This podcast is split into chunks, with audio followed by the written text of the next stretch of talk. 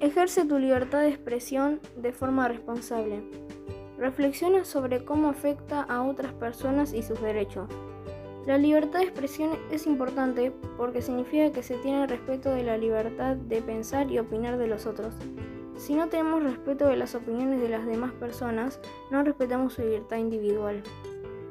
Nadie tiene derecho a imponer o molestar a otros por su forma de pensar, por su religión o sus valores personales.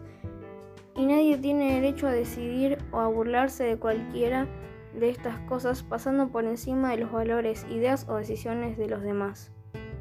No me gusta mucho la idea de la tolerancia, porque me parece que no es necesario tolerar.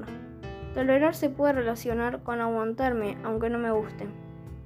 Me parece que más que tolerar tenemos que entender que todos somos distintos, que podemos pensar distinto, que podemos sentir distinto y que todos somos iguales, que somos libres de expresarnos siempre y cuando no dañemos a otros.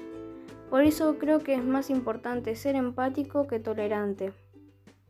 Párate a pensar antes de realizar una crítica.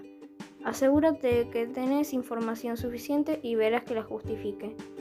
Muchas veces es importante preguntarnos si conocemos bien la situación antes de juzgar. Todas las decisiones no siempre benefician a la totalidad. Lo importante es dialogar y buscar la mejor solución posible para todos. Quizás no me beneficie directamente, o tal vez deba ponerme en el lugar del otro, para encontrar entre todas las mejores soluciones y no pensar solamente en mi beneficio.